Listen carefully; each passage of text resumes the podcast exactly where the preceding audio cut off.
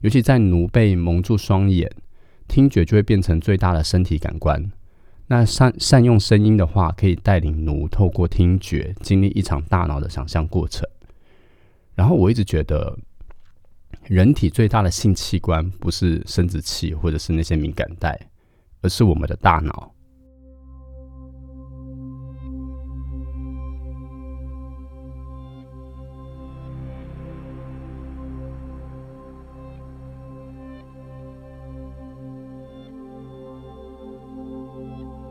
你现在收听的是华语界最私密的 S N 节目《调教诊疗室》，我是 Kenta。本节目会谈论到大量真人真事的 S N 情欲互动。如果你是未满十八岁的听众，请等到成年后再来收听哦。也请你戴上耳机，以免有太多的生理反应被旁人发现。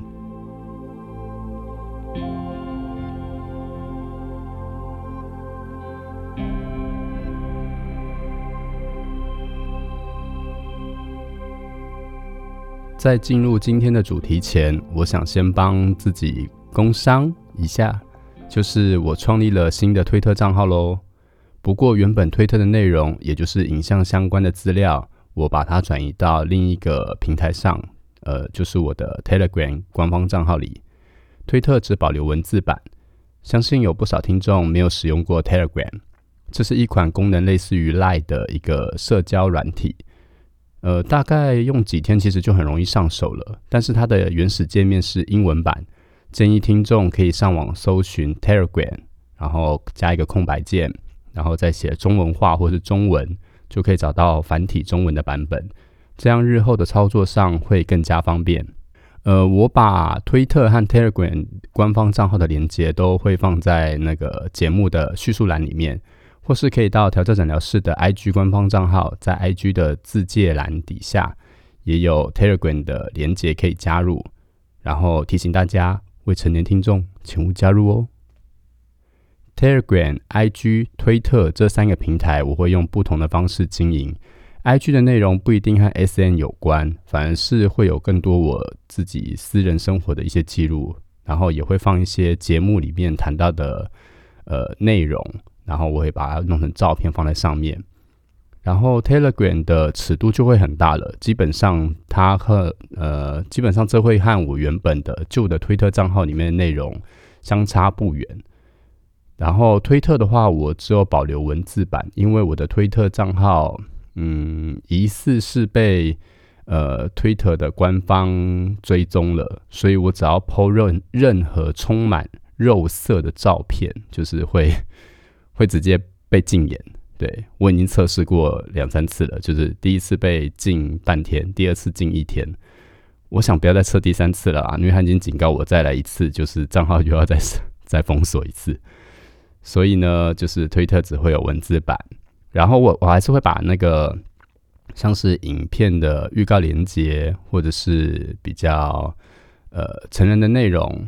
影像这些的，我就会放在 Telegram，那连接我也是会透过 Twitter 放在那里面，所以就是可以请大家 Twitter、Telegram 这两个账号都可以加，那 IG 就是看大家喽。呃，另外我也会不时的突袭分享一些调教现场的内容在 Telegram 里面，那欢迎大家加入。呃，也希望大家可以帮忙分享给 BDSN 的，呃，就喜欢 BDSN 的朋友或者是群组里面。总之。重建之路很需要每一位听众和帮帮友们的帮忙，在这边先谢谢大家。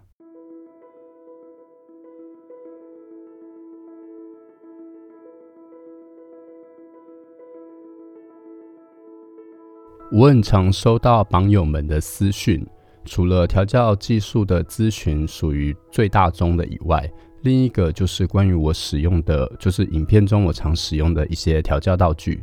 这些调教道具基本上都是我已经使用一段时间了，然后我觉得上手好用的才会在我的影片中出现。而我有一个调教原则，就是我只会使用好用而且又熟悉的道具，因为对道具的不熟悉和错误的操作，很可能在任何一个调教环节中让那个节奏被打乱，甚至造成彼此身体上的伤害。可能就有听众会问说，那可不可以请 Kenta？推荐你常用的道具清单，或者是购买链接呢？嗯，我没有想要帮任何一家厂商或店家打广告啦，因为我使用的道具其实都是来自不同的管道，就是管道非常的多元，有些是从实体店面购买的，也有就是从网络上买的，甚至是有一些是我自己出国玩的时候从国外的实体店家直接买回来的。那里面很多是我用过，呃，觉得不好用的、很难用的，我就把它丢到纸箱里面，就是积灰尘。然后，呃，如果真的要在影片中植入的话，或者放上影片连接、呃，购买连接或者是管道的话，呃，我我应该要收业配广告费吧？嗯，在这边也宣传一下好，如果有厂商想要业配的话，欢迎到调教诊疗室的 IG 私信询问。不管是 Podcast 的节目工商，或者是调教影片植入，或者是社群平台的文字推广，呃，都可以私讯洽谈合作。诶，这样其实我就会有多余的钱可以雇佣人力帮我录音跟剪影片，因为真的很花时间。然后说到调教道具，有一样道具是大家应该说是大多数人都拥有的，就是说话的声音。我从五年前开始开班教课，就是教调教的课，到现在，呃，同时也带了不少的小助手们经历各种实战现场。我发现有一个普遍现象，就是。调教过程中都很安静。当然，我不是说调教要叽里呱啦的和对方一直闲聊，而是在很多时候，如果我们可以善用自己的声音，会让调教的流畅呃流程更加顺畅。尤其在适当的时间说对的话，用对的语调，可以更有效的掌握气氛，让调教事半功倍。我常在调教实战中鼓励助手们，就是多开口，像是发号施令啊，或者是引导放松、确认奴的状态等等。尤其在奴被蒙住双眼，听觉就会变成最大的身体感官。那善善用声音的话，可以带领奴透过听觉经历一场大脑的想象过程。然后我一直觉得，人体最大的性器官不是生殖器或者是那些敏感带，而是我们的大脑。这件事，我希望听众们能记住：大脑才是人体最大的性器官。不论我们拥有多精湛的调教技术和经验，都抵不过大脑在几秒钟内创造出来的想象和心情起伏。不论是忽然极静的调教片刻，或者是主人用严厉的口吻下达的一个不可违抗的命令，这些声音都会刺激我们的想象，进一步造成心理上的反应。在分呃，在今天分享实际案例之前，我想要给听众们做一个空中练习。这个练习呢，需要你先找一个安静、不被打扰的空间。如果你准备好体验接下来这个练习，可以先按下暂停键。如果你在家，可以走回自己的房间，把房门关上，记得上锁。如果你打算晚点练习，可以等晚一点有空的时候再重播一次。那这个练习会需要大家用大概五分钟的时间，准备好了吗？那我们就来做这个五分钟的空中练习喽。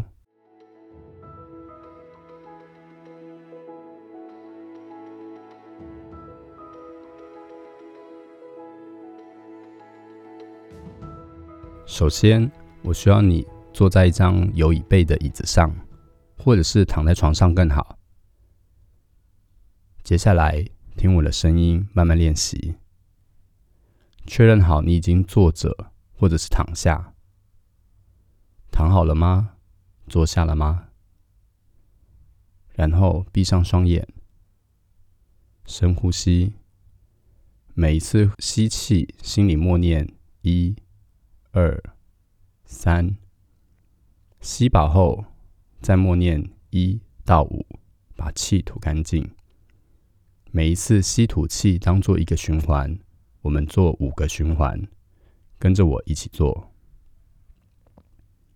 吸气，一、二、三；吐气，一、二、三、四、五；再吸气，一、二、三。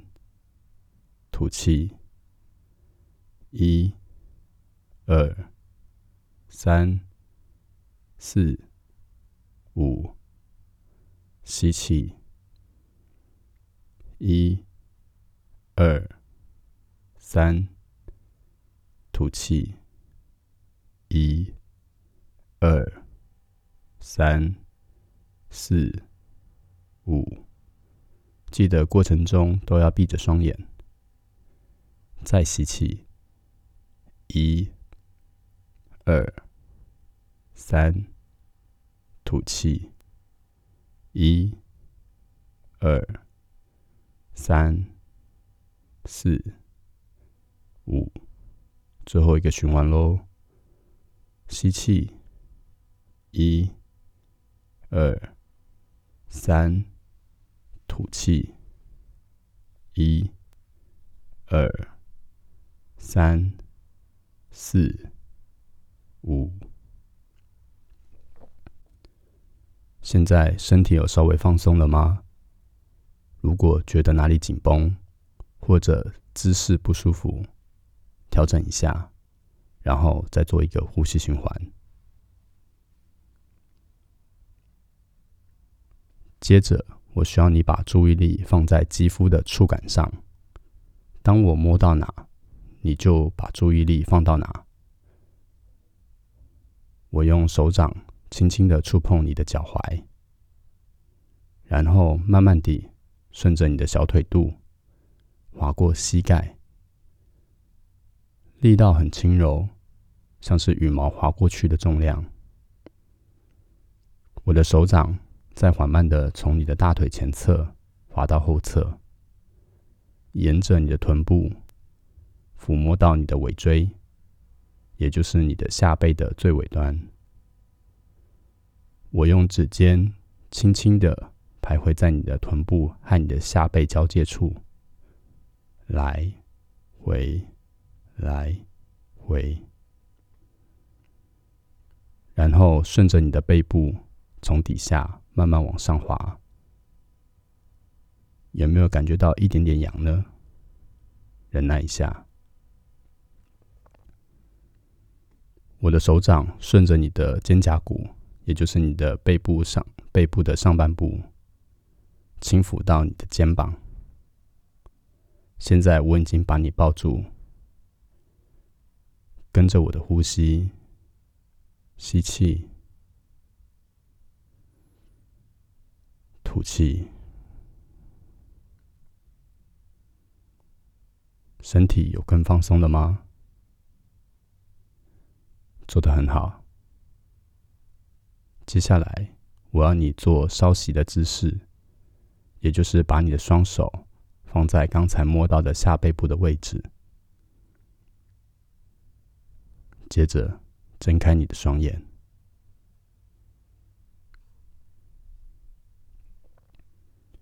刚才的练习做的顺利吗？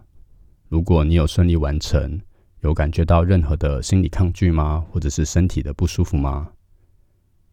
这个练习，我们并没有真的，我并没有真的碰触到听众们的身体，只是透过声音带领你想象放松的过程。刚才的练习就是我一般在调教开场时，我最常做的一个放松的过程，尤其是针对调教新手或者是戒心较强、容易紧张的奴，我通常都是会这样透过声音引导他们放松，进入调教的情境。我很喜欢这段话。我们实际认知到的世界，就是我们脑袋想象中的界限，而想象力是构筑我们认知的现实世界。这段话是我多年调教下来最大的心得之一。所以，能否带领奴体验到一场好的调教，掌握气氛、引导情境，是最重要的一环，而不是单单只靠调教的手法。那问题来了，要在什么时机说话？要说什么样的话，用什么样的口吻说，就变成了关键的问题。我把这个问题拆解成两个层面：第一个是用字遣词，也就是我们说了些什么；第二个是情绪的带入，也就是我们用什么样的心情和口吻说话。我就用刚才的五分钟练习当做解说。练习的开头，我请听众们做了五个呼吸循环，接着从脚踝一路摸到后背，再抱着。这个过程的所有文字都是用字遣词，就是我实际上说了些什么。如果只是把这些内容写成逐字稿的话，就会缺少了口吻，然后可能被解读成各种含义，有可能就没办法达到我想要带领听众们放松的目的。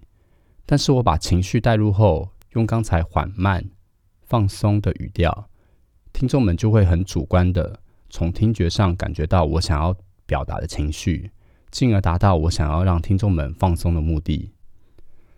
在实战的调教过程中，我通常会把整个调教的过程拆拆成三个部分，分别是开场的放松、情欲堆叠以及高潮延续这三个部分。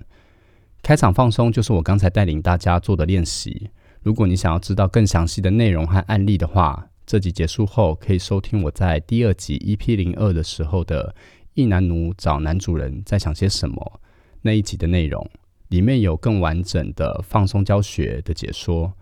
另外，我有拍摄一部抚摸的新手教学影片，呃，预告片我会放在 Telegram 账号。至于完整版的话，可以在预告里面找到观看的连接。在开场放松到情欲堆叠之间，就会需要做转场的引导。如果听众们不擅长调教的转场手法的话，就可以练习用声音，也就是对话的方式，达到转场的效果。如果你太突兀的直接做转场的话，比如说你可能想原本是呃他是坐着的，那你接下来让他躺下来的话，可能过程中会需要从椅子移动到床床上。那如果你直接中断这个调教，直接跟他说站起来到床上坐下或躺下，那个过程其实可能你刚才正在椅子上面可能玩他的奶头虐他的屌，那你突然叫他暂停。然后移到床上，这样的口吻的话，其实会让那个情情欲的堆叠直接被中断。所以在这个过程中，如果你有一个比较好的转场的话，其实就不会让那个情绪跟感受就很突兀的被打断。那要达到这样的转场效果呢，在这边有几个转场范例可以分享给大家。如果你的调教目的呢是想要走感官高潮的堆叠的话，可以用诱导的口吻。像是用挑逗的情绪告诉奴说：“想不想要更爽？”或者轻轻拍打奴的屌说：“站直，站好，做得好，我们就进行更刺激的玩法。”如果你是想要走痛觉的肉虐手法的话，可以轻轻赏奴几个耳光，或者是用力的打屁股。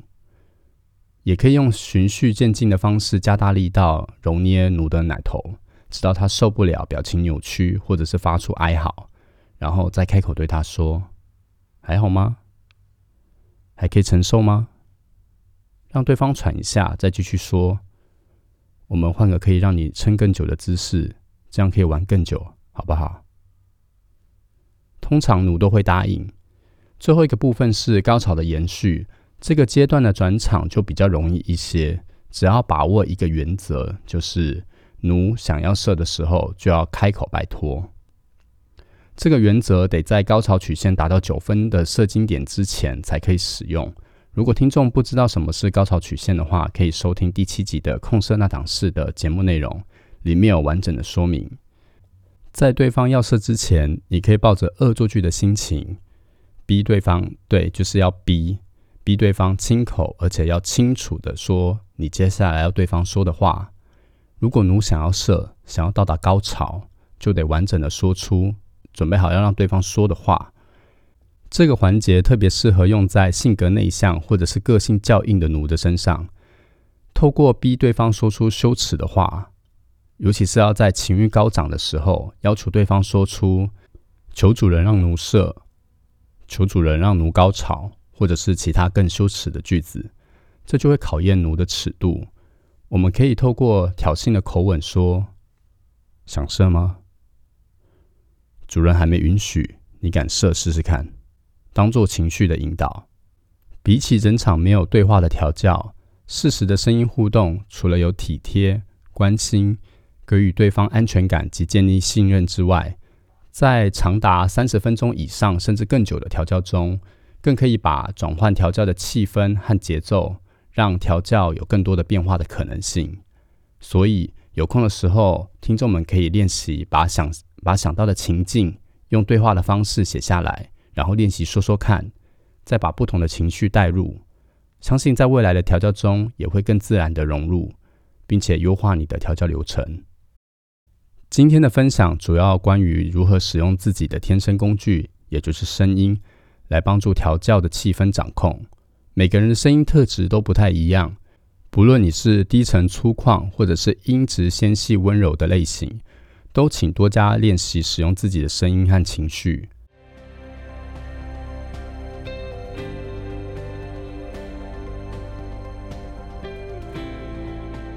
如果你喜欢这一集的内容，欢迎在 Apple Podcast 底下给我们五星评论、留言或提问，同时分享给你身边对 SM 话题有兴趣，或者是你想推坑的对象。